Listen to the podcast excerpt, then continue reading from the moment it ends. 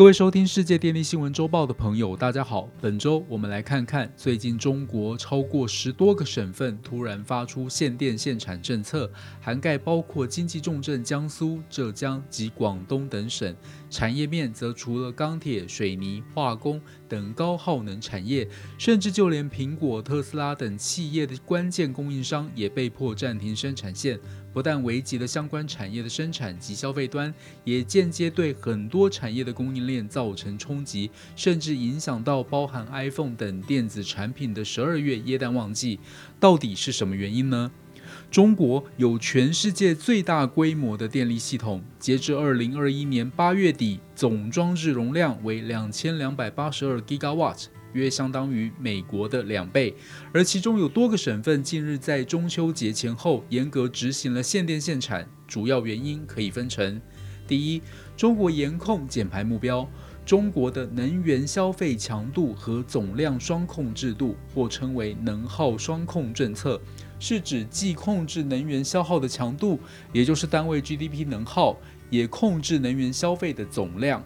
中国自二零一五年开始实施能耗双控政策，执行六年以来。能耗双控目标虽有要求，但成效相对有限。而自从习近平在去年九月联合国大会上宣布，二零三零年前碳达峰，二零六零年前实现碳中和，并要确保北京明年二月会用蓝天迎接冬奥，向国际展现中国减碳的决心。加上二零二一年是“十四五”规划推出后的首年，同时也是最关键的一年，所以政府容忍度比较小。必须要严格执行计划。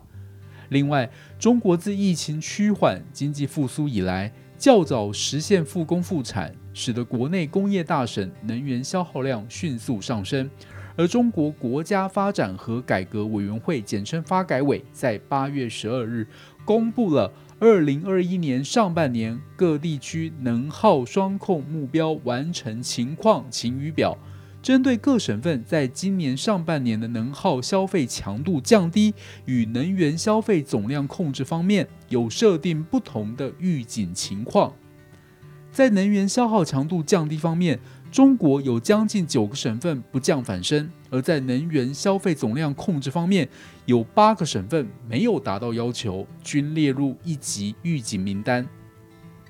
因此，发改委在九月十一日推出完善能源消费强度和总量双控制度方案，要求各地区各部门深入推进节能降耗工作，严格控管高耗能、高排放项目，提供助力来实现碳达峰、碳中和的目标。然而，中国在其他政策积极落实推动下，例如娱乐圈、高科技产业的整顿。都可以看出中国改革的决心与力道，加上中国明年秋天将召开的第二十次全国代表大会，将决定中国新的领导梯队，以及各省在面临年底目标考核压力之下，只好采取强力手段。因此，中国各省份开始出现限电限产的政策。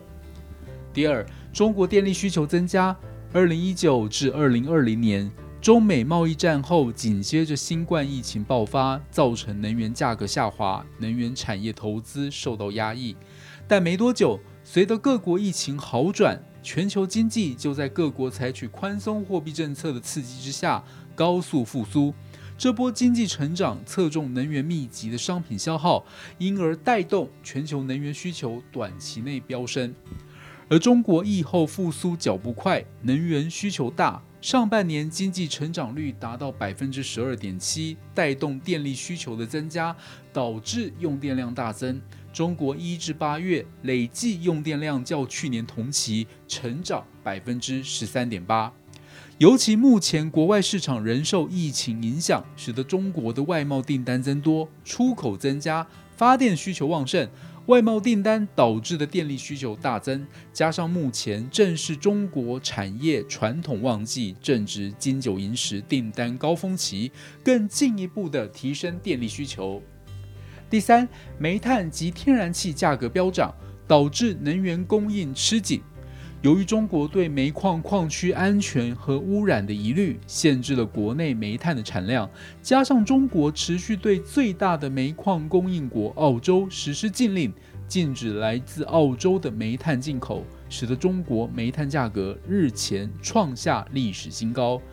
另一方面，随着疫情后的经济复苏，各国竞相试图以较高的价格争相购买供不应求的天然气，从欧洲销往亚洲的天然气价格也已飙升至新高价。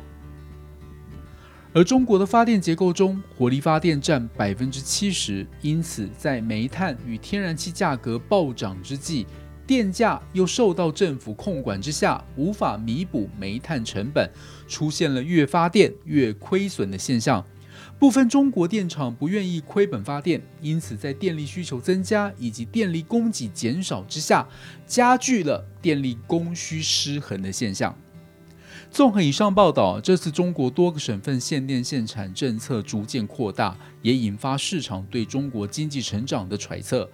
研调机构野村表示，考虑中国有越来越多工厂被迫停止营运，因此将二零二一年中国 GDP 年增率预测从百分之八点二下调至百分之七点七。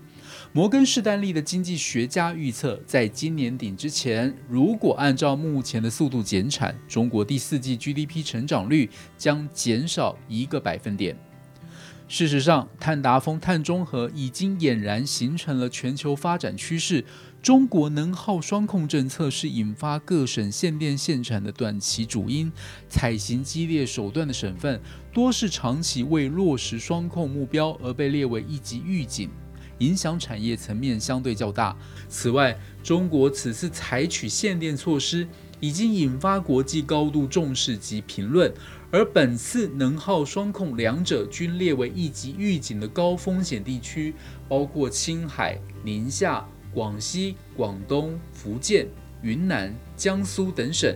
各国政府及媒体已呼吁相关业者应该及早应应，并适度转型。我们也提醒台商要重视这个议题。初步看来，这波限电措施多数地区属于短期，九月下旬加上十一廉价的阴影政策，但未来是否会长期限制，仍有待观察。但是东北三省，包含辽宁、吉林、黑龙江，属于高电力输出省份，因为供需失衡，采取拉闸限电，甚至损及民生用电。而面临即将到来的冬季用电高峰期，必须采取有效应应政策，否则有可能会演变成长期问题。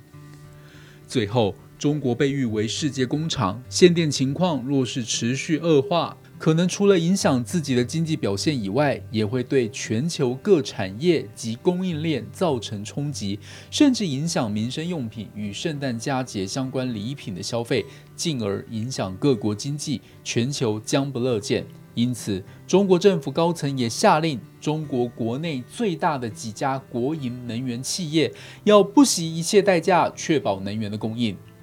以上是本周世界电力新闻周报的整理报道。国际上电力的大小事，我们会持续密切关注，并且跟大家分享。若喜欢我们的频道，欢迎与好朋友分享哦。我们下次再见。